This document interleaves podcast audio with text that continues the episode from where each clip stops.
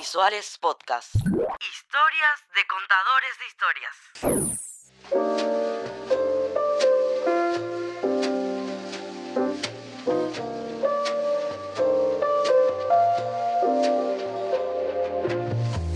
Mi nombre es Pietro Scapini, soy director de cine, director de publicidad y fundador de Renovatio Films y codirector de la película Leal.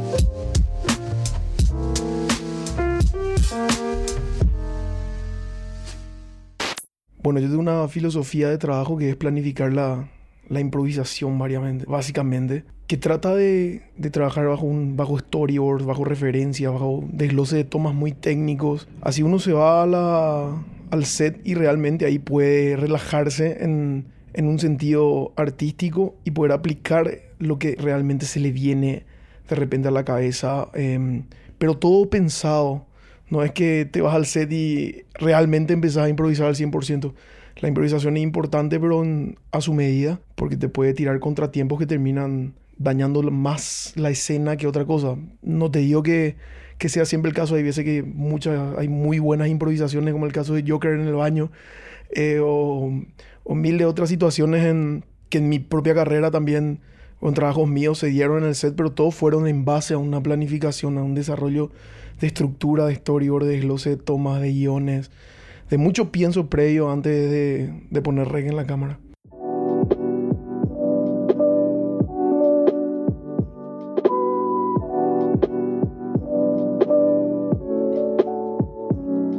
Mi papá nació en el, o sea, nació en el mundo de la publicidad. En su época tenía una agencia que se llamaba Escapini Publicidad, que tenía su pro- propia productora in-house, que era en el primer piso del edificio Independencia. Y básicamente nací en ese mundo, de- a través de la cantidad de kilómetros de cable, cámaras, Betacam, Umatic, analógica en aquel momento.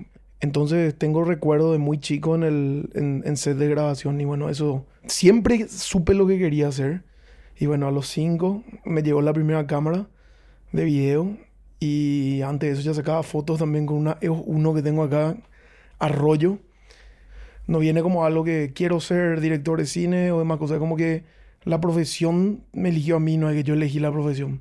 Cuando uno vive, nace jugando con el audiovisual, porque yo jugaba con el audiovisual, o sea, a mí me divertía jugar, eh, filmar mi juguete, filmarle a mi familia, eh, filmar pequeñas historias con mis juguetes, o sea, se convirtió en un juego. Ese juego, o sea, el momento fue cuando el juego se convirtió en el trabajo, básicamente. Y, y creo que hasta hoy seguimos jugando. Y eso es lo lindo de todo esto. em, poder que tu hobby sea tu, tu forma de, de- de vida. El audiovisual no es un trabajo, es un estilo de vida, básicamente. O sea, cuando uno es chico o cuando, cuando era más chico, cuando era adolescente, cuando me estaba en etapa de formación, uno todo el tiempo está pensa- estaba pensando en encuadre, eh, cómo pegaba la luz, eh, escuchaba una música, te emocionabas más. Era como que necesitaba siempre tener una cámara para poder hacerle perfecto, digamos, al, al encuadre de la vida, en, eh, plane- o sea, bajar a, a- escena. Y ese juego nunca, nunca se dejó, dejó de ser. O sea, al contrario, ahora lo que pasa es que te vas perfeccionando un poco más en cuanto a técnica. Pero esa es la esencia misma del, de- del, del audiovisual en mi, en, en mí, digamos. O sea, no es, quiero decidir ser director de cine, voy a irme a estudiar a otro país. no, yo- es un estilo de vida, un ritmo de vida que lo tuve de siempre. Hasta que decidí seguir dedicándome a eso. Soy de formación 100% empírica. Mi mentor fue Richard Careada, que es mi tío. Él arrancó con mi papá. Y así es como que de generación en generación nos fuimos pasando la, la posta y seguimos hoy, hasta hoy siendo colegas y amigos y trabajamos mucho por el audiovisual de este país, básicamente.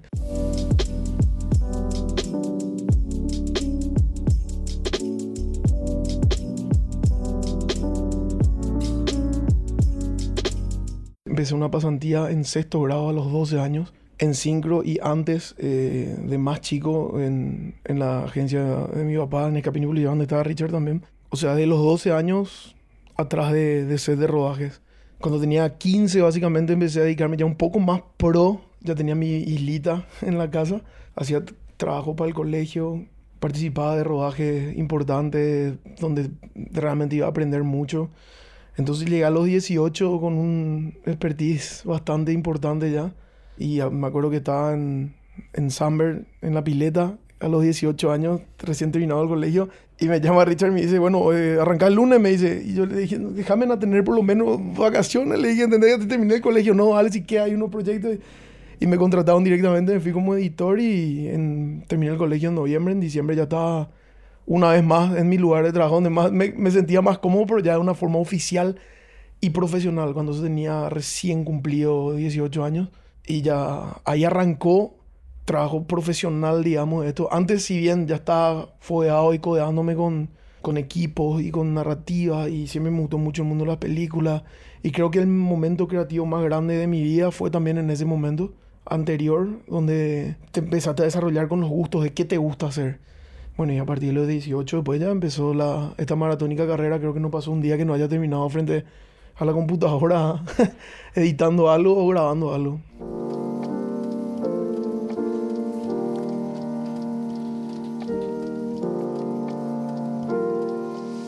se me presentó, digamos, la, la, oportunidad de ofrecimiento de mi familia de, de, poder ir a estudiar a Buenos Aires cine. En aquel momento no, no, no andaban bien, tan bien las cosas, lo cual el costo poder estudiar al extranjero era extremadamente elevado, pero se iba a hacer un esfuerzo, básicamente. Y por experiencia anteriores también y por mucha, eh, mucho consejo de mi papá también y tanto de Richard también, que tenían experiencia de formarse eh, empíricamente trabajando, grabando. Eh, el talento no, no, no, no puedes estudiarlo. Y básicamente la técnica era lo que había que aprender, a mejorar. Ya, ya teníamos una base técnica, siempre es importante todo. Y decidí quedarme en apostar en mi país, aprender trabajando, básicamente. Y creo que fue una decisión muy acertada, no muy difícil, porque requiere, si bien tenía 18, 17 años, eh, estaba en una etapa de, de, joda, básicamente. Tenía que tener una cierta disciplina. Y, pero esa disciplina no trataba de despertarte a las 7 de la mañana todos los días y salir a hacer trabajo, sino esa disciplina de poder investigar acerca de lo que te gusta.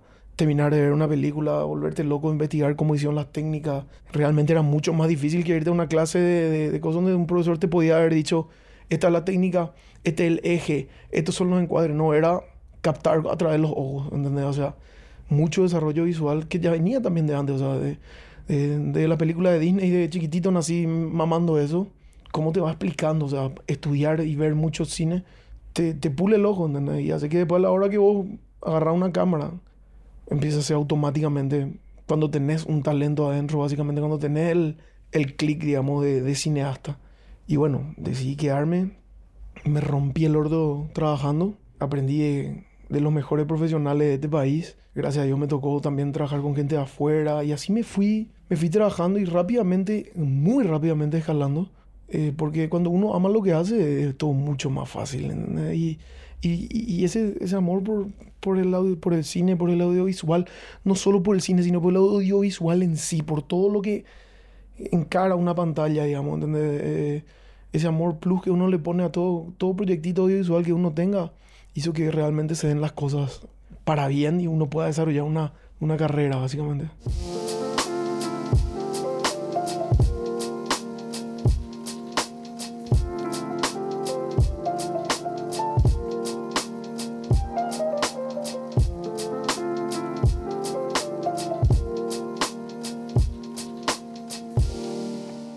Siempre, siempre me gustó el cine de entretenimiento. No pude, nunca, nunca pude ser del que aprecie el, mucho el cine independiente o el cine eh, arte. Realmente no, no son de mi, de mi gusto, mi palo. O sea, yo vengo de una carrera de formación de lo que veíamos en HBO, lo que veíamos en TNT, lo que veíamos en Cinemax. Y, y ahí no daban películas independientes. Entonces, y, y, cuando te vas al cine te querés ir a divertirte. Y básicamente ahí fue mi, mi, mi lo, lo, que más me gustó. Siempre quise hacer películas que llenen salas, siempre quise hacer películas que le diviertan a la gente, que, que sea como un transporte de, de entretenimiento en ese momento. Porque todos, todos, todos queremos salir de la casa cansados y tirarnos a ver una película y relajarnos, ¿entendés? Y eso no significa ver películas estúpidas, ¿entendés? O sea, hay muy buenas películas que entretienen de ese sentido, pero siempre busqué películas que tengan un atractivo visual, básicamente. Siempre que prendo una película hasta hoy y en el primer encuadre ya no me gusta un, la textura que tiene la imagen, ya la cambio por más que me digan que es buenísima, no puedo terminar de verla.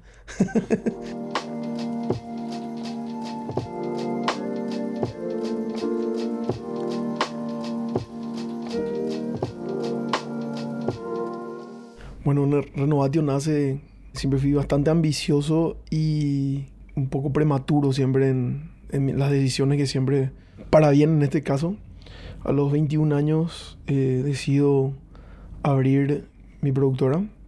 Lo hacemos, lo hago con, con mi mejor amigo de aquel momento hasta hoy, Tote Riquelme, que estaba estudiando business en, en Estados Unidos, en TCU. Y en una de sus vacaciones, me acuerdo que, que se va, yo tenía, vivía con mi papá en aquel momento en un duplex y tenía abajo montada toda la isla, tenía, toda, tenía como tres máquinas y estaba trabajando como lo que él viene, vamos ya al bar, vamos, y no me acuerdo en aquel momento, y no, ¿qué estás haciendo? Tengo que entregar unas cosas, y, y ¿qué, pero qué? ¿Tú qué? Todo esto que estás haciendo, no, yo hago comerciales de televisión y el audiovisual, le expliqué y se interiorizó más y me dice, yo quiero ser tu socio, me dijo, quiero, vamos, vamos, vamos, vamos a abrir una productora y que, que la rompa. Y teníamos, éramos pibe de 20, 21 años, 20 años teníamos en esa conversación, después cumplimos 21 cuando abrimos. Y bueno, ya está, le dije.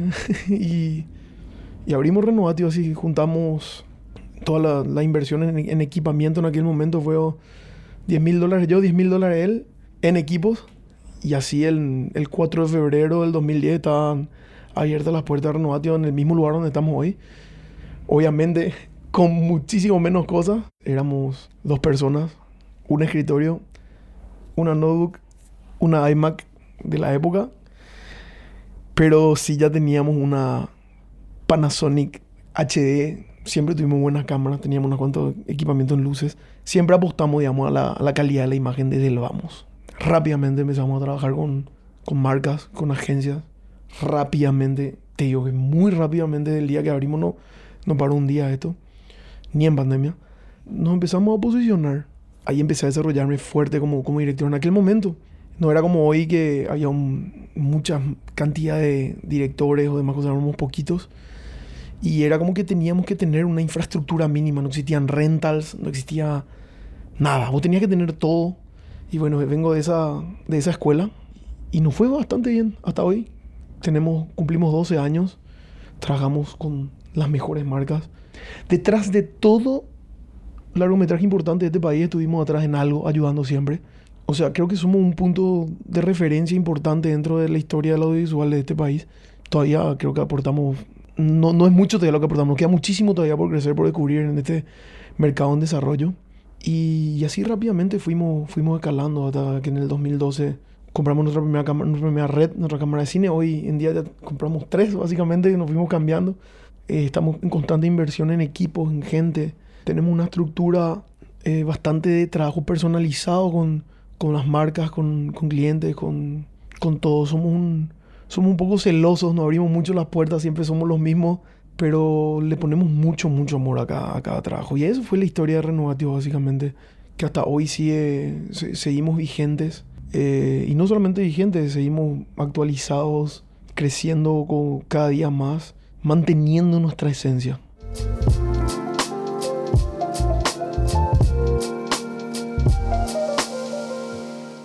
Siempre fui un perfil de artista empresario, básicamente. Y ahí es donde todo el mundo dice, pero eso es incompatible. Y es muy, muy compatible, básicamente. O sea, uno puede pensar como director sin, eh, sin pensar en la parte ejecutiva. Y encontré un, un punto de intermedio en, que funcionen las dos cosas. Siempre me gustó la parte eh, empresarial. Me encantó, hasta hoy me gusta. Obviamente prefiero dirigir y no pensar en eso, pero eh, algo que me gusta también, me gusta producir lo que dirijo, me gusta eh, venir a la oficina, ver las cosas. De igual forma siempre estuve apoyado en mis socios, en este caso, eh, después de 12 años, mi, mi, socio de siempre, que fue Tote, hasta hoy quedamos como mejores amigos en, en el 2018. Después Leal, eh, con mi familia le compramos su parte y ingresó en la parte administrativa como socio y productor ejecutivo mi hermano, Giovanni. Pero es como que siempre me apoyé también en ellos en esa parte administrativa, ya cuando tenemos que hilar fino en los números y en los desgloses, pero sí el trabajo ejecutivo de cada producción siempre lo hice. Me senté a hacer los presupuestos, me senté con la gente de producción a desarmar los, los, los guiones, me senté con el equipo de Leal, eh, por más haber no sido productor ejecutivo, a a negociar con los actores, a negociar con las locaciones, a negociar con el presupuesto. Es imposible decir que en el cine, ibero, en el cine iberoamericano puedes sentarte a decir soy director y nada más. Tenés que sentarte y tener una noción ejecutiva. Y el que dice lo contrario está mintiendo porque siempre te sentás a mirar cuánto presupuesto tenés para hacer las escenas y tenés que ser un malabarista. Y ahí es donde entra también un talento. Eh, es fácil hacer algo de la gran puta con reventando el presupuesto. Pero hacer algo de la gran puta cuidando el presupuesto y los tiempos. Ahí es realmente donde subsistís y realmente te desarrollás y realmente puedes mejorar. Y ahí es donde dejas de filmar con una cámara de mierda y grabas con una red 8K, ¿entendés? Y te hace fino también, te hace, ¿entendés? Pero vos te ganaste ese, ese, ese, ese espacio y te hace fino, o sea, trabajas con equipamiento de, de, primera, de punta, pero vos te ganaste ese equipamiento de punta, o sea... y, y, así te vas haciendo, ¿entendés? De repente ese rol de director empresario se le quiere bajar un poquito la caña, pero te hace manejar un Ferrari a la hora de estar en un set. ¿entendés? O sea, manejar un Ferrari me refiero a que trabajas con cámara de punta, con, e con equipamiento de luces, la gran 7, tenés asistentes, tenés equipo, tenés lo mejor del mercado en tu set. ¿Y qué hace eso? Hace que vos puedas explotar tu parte de director y puedas sacar planos impresionantes, narrativas espectaculares, eh, fotografía increíble, textura, lentes, bueno. Eh, puedas jugar con cosas que van a, a poder o sea, con buenos pinceles, básicamente. Un artista se va y no, no, sabe qué pinta con tiza. Quiere tener la mejor, la mejor pintura, quiere tener todo lo mejor. Y el, director es lo mismo. Y más esto, porque no es solamente arte de ciencia. O sea, estamos ligados al desarrollo de sensores, ligados al desarrollo de software, ligados al desarrollo de, de, de, de equipos de punta. Creo que somos el único rubro que cada cinco años tenemos que tirar toda la basura y traer cosas nuevas. Eso es algo bastante difícil. Tu computadora más de cinco años usada. Eh, la cámara, más de cinco años no usadas. Me acuerdo que arrancamos usando tungsteno, hoy usamos LED. Por eso te digo, o sea, un, un constante evolución y esa evolución tecnológica te hace un poco geek también eh, y te hace que te guste eso y eso te ayuda a que vos puedas ser un mejor director, sin, sinceramente. Pero cuesta plata y para, ser, para poder adquirir eso tenés que ser un empresario director audiovisual. a mí siempre me gustó mucho, mucho, mucho. Creo que es uno de los procesos que más disfruto, el de la colorimetría. Me compré mi tableta Wave Element y el software Da Vinci. Creo que fuimos uno de los primeros en entrar al, al país. En la amistad que, que, que, tengo hasta hoy con, con Rorro eh, Salomón, él estaba como productor ejecutivo y, editor. Y el director de fotografía, Nahue Varela, que es amigo mío también, full, trabajamos varios proyectos juntos hasta hoy me vienen y me preguntan si me animaba a hacer el color de la película. Yo le digo, si ustedes se animan a que yo haga el color de la película, porque la verdad que nunca hice colorimetría de una película. Siempre estaba empezando a, a experimentar. O Renovatio siempre creo que fue un, un, laboratorio de experimento que tuve, básicamente, de prueba y error en todo. En todo. En, y entre una de esas cosas fue la de la parte de colorimetría. Eh, ya, ya tenía mucha experiencia retocando materiales en R3D, Red, y bueno, viene la magistral dirección de fotografía de Nahue. Realmente no hubo que hacerle mucho a eso, eh, porque se veía impresionante. Y bueno, nos sentamos acá y empezamos a, a trabajar, a experimentar y creo que en, en, una hora sacamos el look. Nos encantó, quedó perfecto y empezamos a trabajar, digamos, en los por rollos con Rorro acá y con Nahue. Y fue una experiencia espectacular. O sea, nos, nos quedamos de noche contra reloj probando los looks y, y nos no, no fuimos dando cuenta de la mierda. Somos buenos haciendo esto. ¿eh? Mira un poco el tema de la colorimetría. Creo que sacamos un color bastante interesante y a partir de ahí nos fuimos empezando a, animar a más. Poco después de eso yo le hablo con un amigo director de fotografía, Hugo Colase, digamos, un capo del cine iberoamericano. Y él me recomienda a un colorista mío de él, le contrato y viene siquiera 10 días haciéndome un curso intensivo personalizado de Da Vinci. Eh, así, mano a mano con mi equipo. Le traje de Buenos Aires, le pagué el pasaje, el caché, todo. Y, y bueno, eso, eso es, la, a eso es lo que hablaba como al principio de disciplina y, y, y trabajo y que tenés que hacer investigar en base a lo que te gusta porque estaba buscando tutoriales en internet, pagué miles de sitios, pero no necesitaba algo más personalizado. Y ahí viene y nos quedamos 10 días encerrados coloreando todo lo que había. me enseñó toda la parte técnica y me, me una gran verdad, la colorimetría es una cuestión de gustos, más allá de, de la técnica. Después de balancear los blancos y nivelar los niveles, el look que le quieras dar nunca es incorrecto, porque depende de la visión que le quieras dar a la, a la escena.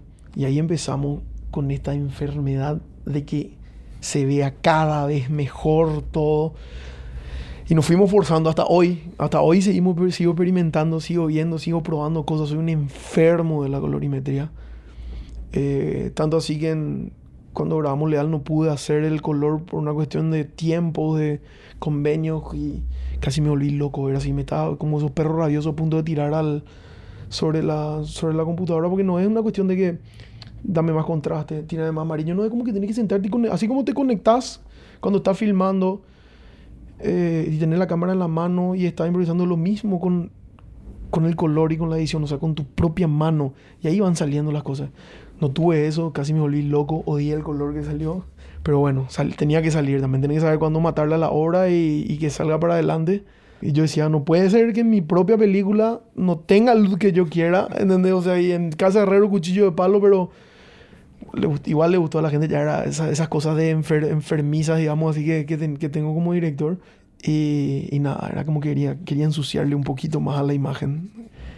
Y ahí, ahí empezó, o sea, desde ese 2014 con Luna de Cigarra empezó una carrera por quiero que se vea todo lo que hago fílmico, que se vea increíble, que tenga su, su, su propia identidad, su, su, su color, bueno, y así nos fuimos probando, probando, probando hasta hoy. Hoy, probando, probando, probando, siempre salen cosas loquísimas. ¿entendés? Y realmente el, el, el workflow que manejamos con, con Red o en 8K, lentes importantes y más cosas, te facilita mucho ese trabajo.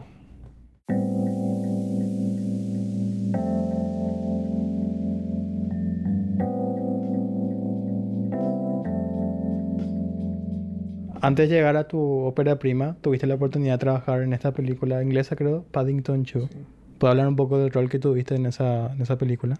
Bueno, trabajar en Paddington fue un, un sueño concretado, un check dentro del checklist, digamos, de, de cosas que tenía que hacer antes de morir. Que gracias a Ale Houston, padre, digamos, que me llama y con Humberto Barcini, el operador de, de dron, me llaman y me dicen, mira Pietro, se está filmando algo en, en Foz y no sé si te gustaría eh, necesitamos grabar con, con tu cámara, con la red, porque la nuestra va a estar ocupada por unos proyectos. Y nos gustaría saber si es que vos querés venir con la cámara como asistente de cámara. Y tenemos una sorpresa, me dicen que te vamos a contar cuando llegues acá. Cuando me dijo en la película Paddington, yo ya había visto la 1, que era con Nicole Kidman. Una película pa- para niños, pero con un nivel de producción de Hollywood, de las grandes ligas. Trabajaba con The Frame Store, una postproductora, una de las mejores del mundo hasta hoy. Mm, Sin dudar dije que sí. Y cuando llego allá, me cuentan que el director de nuestra unidad era Tim Weber, que es ganador del Oscar con Gravity. Eh, trabajó en proyectos como The Dark Knight, en la serie de Batman. Trabajó en Star Wars. Trabajó en, en, en todo lo mejor que, que habíamos visto. Yo no podía creer ir a trabajar eh, con un director ganador de Oscar, básicamente. Pensé que iba a estar a 10 kilómetros del director cuando estábamos ahí en el set, pero yo quería ver. Y la sorpresa cada vez fue mejor cuando nos dimos cuenta que éramos cuatro, los cinco los que estábamos ahí, trabajando literalmente mano a mano con el director y con todo el equipo de, de Inglaterra que vino, de Warner.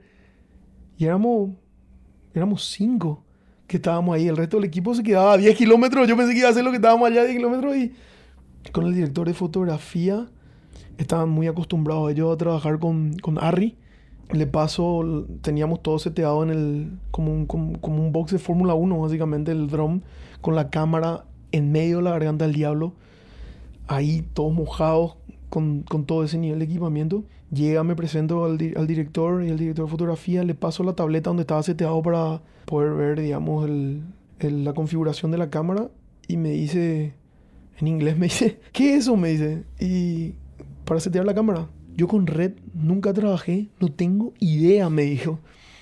Dejo en tus manos, me dice. Y yo me quedé helado, dije, esto no puede ser, yo no, no, no sé. Y, y y está seteado en base a lo que a lo que yo creo, le dije, ¿entendés? O sea, me acuerdo del, del IRI, el shooter, el, el todo, en base a lo que yo creía que, que estaba bien.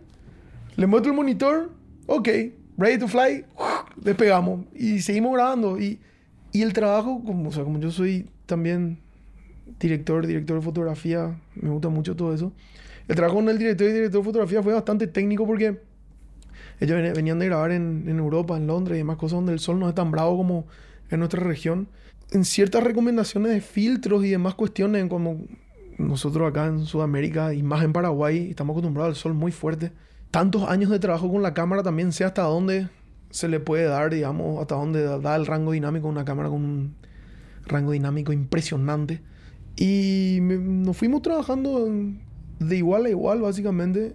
Durante todo el proceso, todo el equipo de Paraguay nos quedamos bailando en una pata, pues nos dimos cuenta que estábamos en un nivel increíble. Siempre veníamos, siempre paraguayos somos un poco más sumisos y humildes en base a, habían crew de Argentina, crew de Brasil y era como que nos tenían cagando. Y llegaron los gringos, llegaron los, llegó, llegó el equipo purete, digamos, y estábamos igual a igual. Y ahí fue, "Shh, tranquilo, venimos, no, sabemos lo que hacemos. Estamos acá porque tenemos el mejor equipo de la región. Y nos fuimos pisar un poquito fuerte. Y ese fue un momento de confianza que, que creo que necesitábamos. Y necesitaba yo también. De trabajar con, lo- con los grandes, de igual a igual. Aprendimos mutuamente.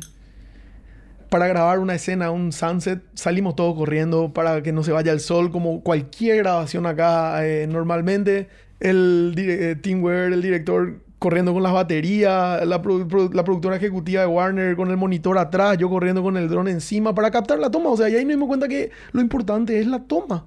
Eh, o sea, eh, eh, hacemos lo mismo en todo el mundo.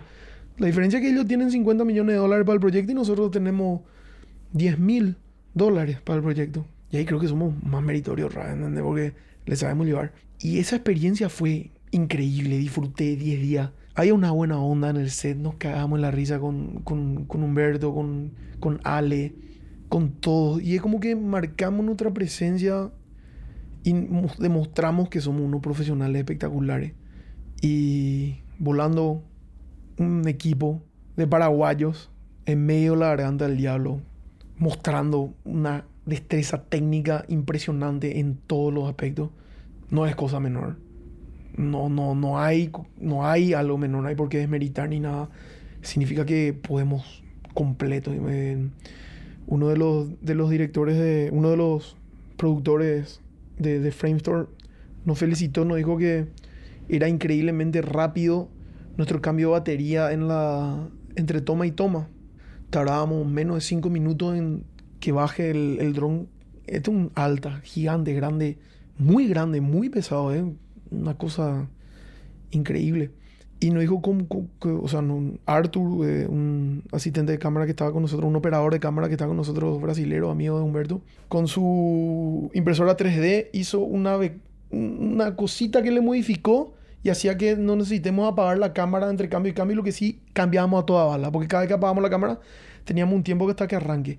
Y nos dice, porque cuando en la producción anterior me dice, tardábamos como 20, 30 minutos entre que aterrizaba y no aterrizaba el, el, dron y volvíamos a volar y teníamos, ustedes llegan 5 minutos después, estamos grabando y volando otra vez. Me dice, la verdad que es impresionante. Gracias, gracias, le digo. Y pasaron 3 minutos por ahí y le pregunté después, ¿cuál es la producción anterior? ¿Qué estaban filmando antes? No, y la última temporada de Game of Thrones, me dice. Y ahí casi me desmayé, ¿entendés? O sea, dije, ay, a- agrandadísimo, ¿entendés? O sea, no puede ser. Eran los mismos, los mismos equipos que estaban usando, pero nosotros le sacamos, le ganamos, digamos, en el, el box stop, digamos. Y eso te llena, te, te, te carga, te carga, te carga y te hace que atropelles. ¿entendés? Pasé el... Era en mayo el cumpleaños de mi señora, que en un momento... Ya de cumpleaños le dije, mi amor, haceme el aguante, me tengo que ir a grabar con esto y fue una experiencia increíble realmente.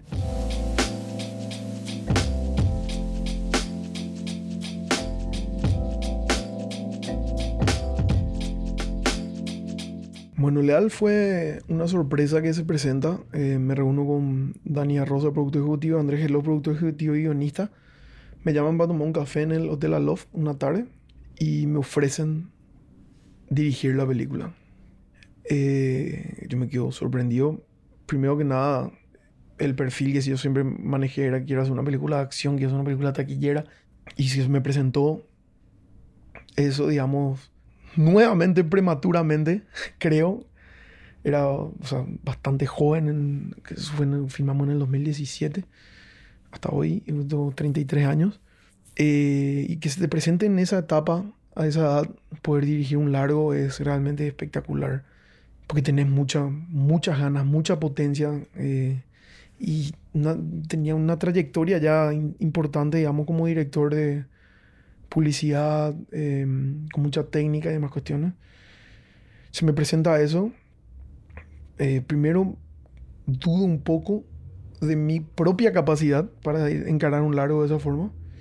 Después me subo a la camioneta y le llamo a Dani y le digo, Dani, sí, lo voy a hacer. Yo voy a hacer esto, le dije. Después de unas semanas se presenta la- para él la, la oportunidad de poder sumarle a Rorro como codirector. Me preguntan a mí si es que, qué opinaba y más cosas. Después la experiencia de trabajo de Luna de Cigarras que tuve con Rorro fue bastante buena. Eh, estuvimos bajo mucha presión en ese momento y dije, si con la presión que tuvimos pudimos hacer un buen trabajo en aquel momento, esto va a estar repleto de presiones. Creo que va a, va a ser una buena dupla esta. Y bueno, y así se presentó, cerramos y empezamos el trabajo. Leal fue todo muy frenético, a contrarreloj. En 11 meses teníamos una película estrenada. No hubo mucho tiempo de pensar en muchas cosas. Creo que se vio reflejado también eso en la película.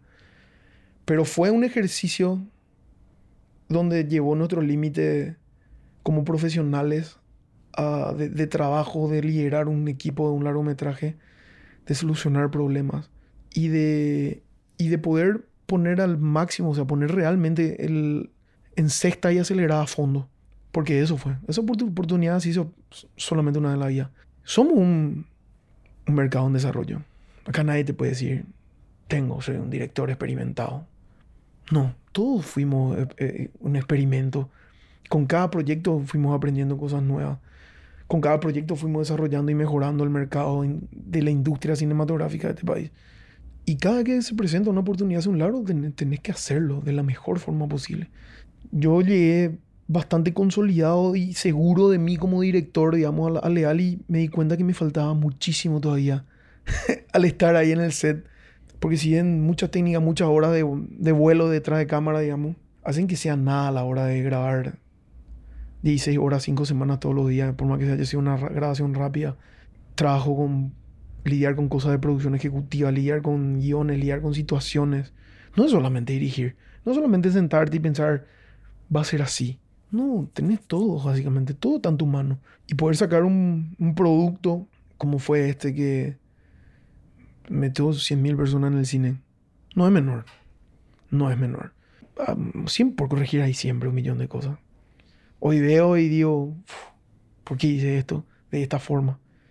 Pero era lo que se necesitaba en ese momento para poder solucionar ciertas cuestiones y que salga la película en sí como como un conjunto de escenas y de frames que terminan llenando una sala de cine, que termina gustando a mucha gente, que termina no gustando a mucha gente, que termina creando polémica, que termina no creando, pero movió. ¿Y qué hizo la película? Movió una industria que teníamos, que solamente lo habíamos visto anteriormente en, en siete cajas, dos buscadores, y que solamente lo habíamos visto con Titanic, Transformer, Avatar, Marvel.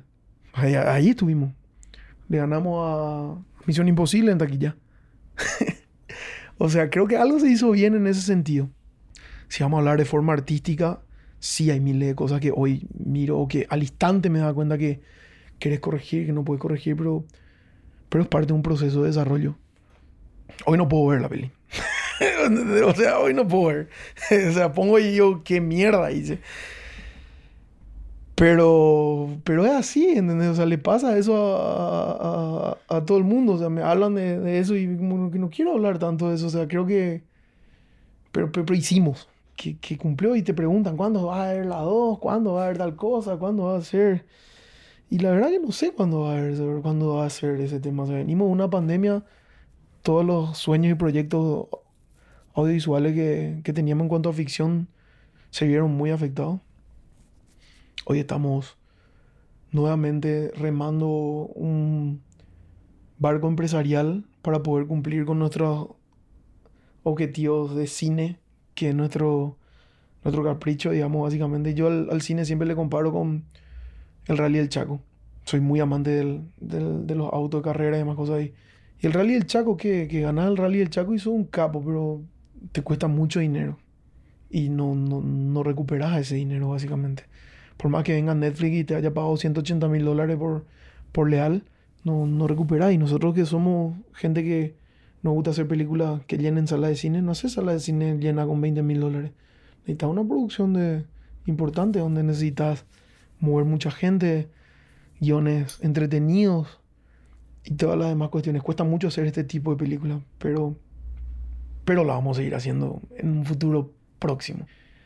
Y sacamos la pieza, como te digo. Salió, está en Netflix hoy. Fue la primera. Fue la tercera película más vista en, en la historia del cine paraguayo.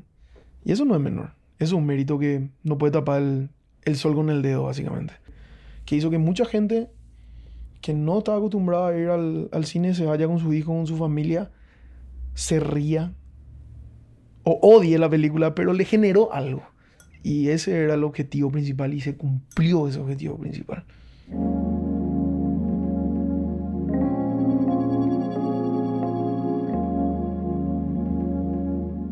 Wow, a mí me destruyó mentalmente. o sea, para qué te iba a mentir, no, pude- no supe manejar eso al final. Como, como todos, wow, te lleva a un límite. Tuve frustraciones muy grandes dentro del proceso que hasta hoy no, no logran alcanzar eso, pero son parte de las reglas del juego. Pero que no las voy a volver a repetir nunca más en mi vida. Te, te, te golpea, o sea, me, me apoyé mucho en mi familia, me apoyé mucho en mi esposa, me apoyé mucho en, mi, en mis amigos, me apoyé mucho en, en mi dupla como co-director con Rorro. Nos apoyamos mucho mutuamente también. En sí, digamos, el filmar, el, el filmar la película fue todo un desafío. Tuvimos mucho choque con producción ejecutiva, eh, tuvimos mucho choque con... O sea, tuvimos que hacer muchos trabajos que, que, no, que, que no nos correspondían en cuanto a en cuanto a la parte ejecutiva y cómo se tenían que manejar las cosas. Y por ese lado vino un, un colapso mental más que por un lado artístico. Y creo que ese lado afectó también la parte artística de la película al final. Y hace que de repente ciertas escenas yo me, me hayan llevado, digamos, a un límite eh, nervioso básicamente y hace que no pueda verla. En, en ciertas escenas, ¿entendés? Digo, la mierda, acá pasó esto, esto y esto. Y, y bueno, ¿entendés? Y Tuvimos, tuvimos mucho estilo y afloje en ese sentido. Que te curten como director, que te curten como profesional. Pero, pero es así, es así filmar una película, no es fácil. Es parte de eso, ¿entendés? Eh, y lidiar con eso y solucionar es- es- esas cuestiones y que, que salga entera después eh, es parte de tu rol como director.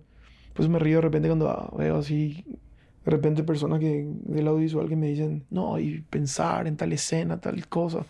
No, mi cuate, o sea, vos tenés que pensar en el macro. ¿Entendés? O sea, tenés que remarle ahí. Y me, me, me, me fundió mentalmente. Al terminar la película terminé con, creo que con 10 años más. ¿Entendés? No, no, no tenía planeado eso para mi ópera prima. Me costó muchos años superar, digamos, esa, esa, esa rabia, porque no era una frustración, esa rabia que tenía hacia ese proyecto, hacia el cine. Y me quedé con un poquito de miedo también después de, de volver a encarar otros proyectos de, de cine. Pero bueno, eso se trata, ¿entendés? De eso te hace madurar también. Te, te enseña de tus errores, te enseña con qué te va a encontrar. Te hace, te entrena a cómo lidiar con, con posibles problemas que puedas encontrar. No es todo que vos hacer como vos querés. Y ahí tenés que luchar por la pieza.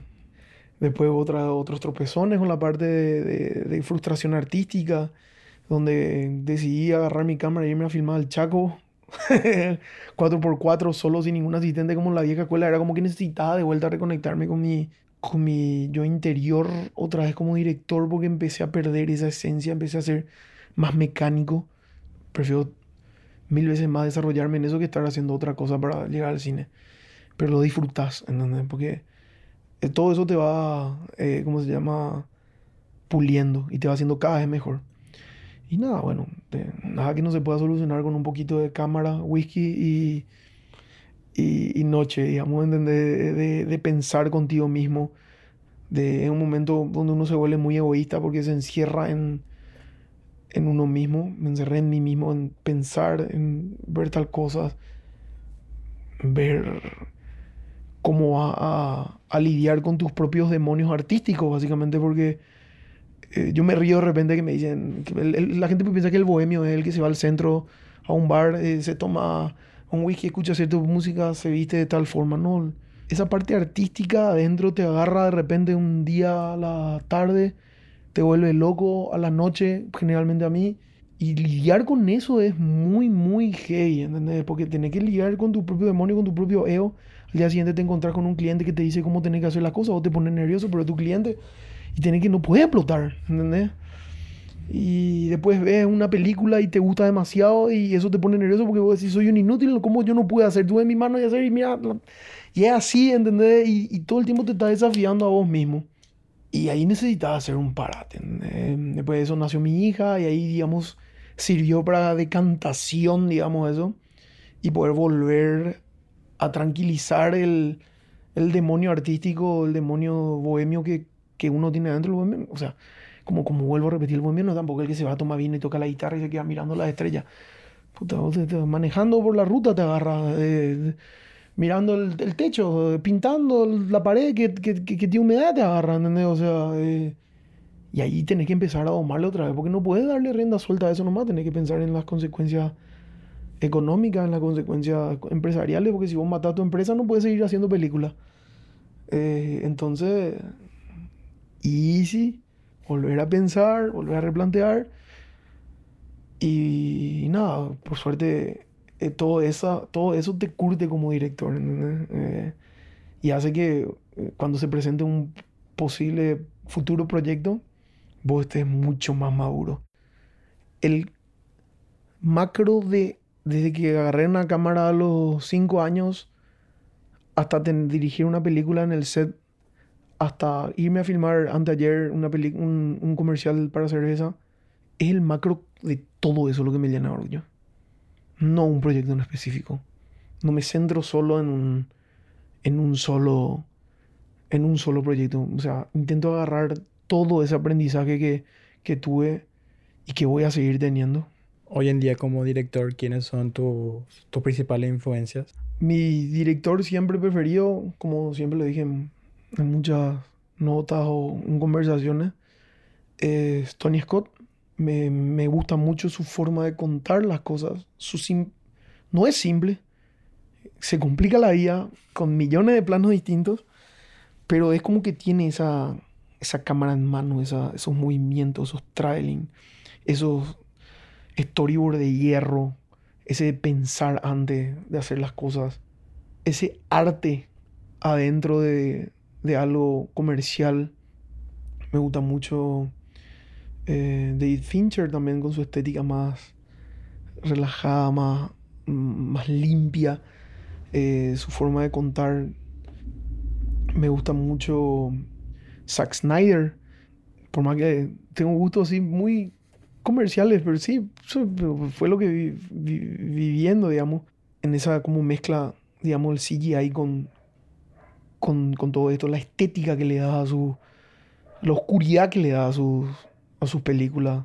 Como director tengo mi propio estilo, básicamente, no es que intento copiar algo, pero tomo un poquito de cada cosa y teniendo, digamos, referencia tan hollywoodesca, es difícil aplicar a nuestro mercado también, a nuestra realidad. Y ahí es donde uno desarrolla su, su propio estilo, básicamente. Hoy en día cuando ves una película, puedes ver como un espectador, o sea, de- sacar tu chip de director y ver simplemente como un espectador, o no puedes, digamos, empezar a analizar, ver los cuadros y cosas así. No, nunca pude ver una película como un espectador, ni de, ni de chico. Porque de chico, yo, o sea, mi mamá me, me, me- me compraba músicas, de, o sea, la, la, la, la banda sonora de las películas de Disney. Y yo escuchaba la música antes de ver la película y cuando sonaba la música, o sea, yo escuchaba la música, jugaba con mis juguetes, armaba la escena, después veía la película y veía que se aplicaba de una forma distinta y veía, y ya era un análisis otra vez de, de, de, de, piojo que, que, que hacía, ¿entendés? Y como toda la vida jugaba con mi, video 8, filmando mi propio juguete, veía y decía, ah, qué bueno está esto, si le aplico esto a mi próxima escena de mi cortometraje de niño que estaba haciendo, nunca pude ver una película con los ojos normales, siempre estoy analizando todo. Creo que eso trata de una, o sea, una película que no pueda analizarla desde el punto de vista técnico y narrativo, no me entretiene. Es por eso que de repente una película que tiene un cuadro de 5 minutos seguidos, no puedo verla. Porque no tengo más que analizar. A los 30 segundos analicé todo el encuadre y bueno, se desarrolla la historia, porque están hablando y que, bueno, ah, dame algo más, ¿entendés? Hoy en día, teniendo en cuenta toda tu experiencia y todo lo que pasaste, ¿qué, qué consejos das al, a los futuros audiovisualistas de, nuestro país? que dejen de pensar que el audiovisual es fácil, que agarren su cámara y empiecen a filmar, que empiecen a, a irse a un set sin pensar que van a ser directores, que sean tiracable, que sean asistentes de cámara, que sean gaffer, que, que empiecen a realmente sudar el audiovisual, porque el audiovisual es una, es una profesión sumamente sacrificada, sumamente sacrificada. Noche, madrugada, temprano. Nuestras jornadas mínimas son de 12 horas. No es fácil.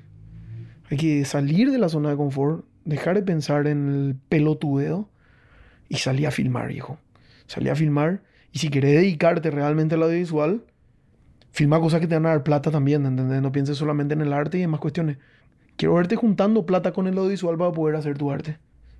Eso es el consejo principal. Porque si decís, no, yo voy a pensar en mi ópera para pasado mañana, eh, tal cosa, en mi video arte y no me importa a mí el comercial y me voy a un bar y escucho solamente música y soy un pelotudo, no voy a poder nunca filmar, digamos, o desarrollar lo que realmente soy, ¿entendés? Salí a la cancha a comerte entero y empezar a, a ver, porque en cada cobertura audiovisual que te pide una marca, vos te vas a desarrollar tu, tu talento como camarógrafo. Ay, no, no hice lindas tomas porque no había luz. ¿Y por qué no llevaste una luz? ¿Por qué no subiste el ISO? A ver cómo solucionas. Ahí vos ya estás viendo tu narrativa. No, pero una mierda lo la idea. Y bueno, ya sé que sea linda. Ese es tu trabajo, para eso te contratan, o si no, esa persona o tu cliente o lo que sea, él no va a agarrar y va a irse a filmar, ¿entendés? Para eso te contratan y ahí vos te vas viendo tu narrativa. Andate con los boliches. Yo arranqué grabando cobertura en boliche, me vomitaban peditas encima de la cámara, ¿entendés? Igual sacábamos cosas de la gran 7 y ahí sacamos, sacarle arte, sacarle el arte a, a lo que no tiene arte. Anda fogueato, ve cuánto te dura tu batería, ve cu- cu- cuánto tiempo tarda en descargar la memoria, ve qué tan versátil es el sensor de la cámara. Eso no vas a poder hacer en un set ahí todo tranquilo. Eso va a ser grabando, filmando, filmando, filmando, filmando. Salí de tu zona de confort y pensar que de la facultad a recibirte y entrar a trabajar en una productora. No, o vas a abrir tu productora. O te van a llamar a contratar. Hacé tu reel, viejo, y ponete la pila. Ese es el consejo que le doy a las nuevas generaciones. Muchas gracias. De nada, gracias a vos por, por este espacio y poder divertirnos y poder descargarnos un poco en este podcast.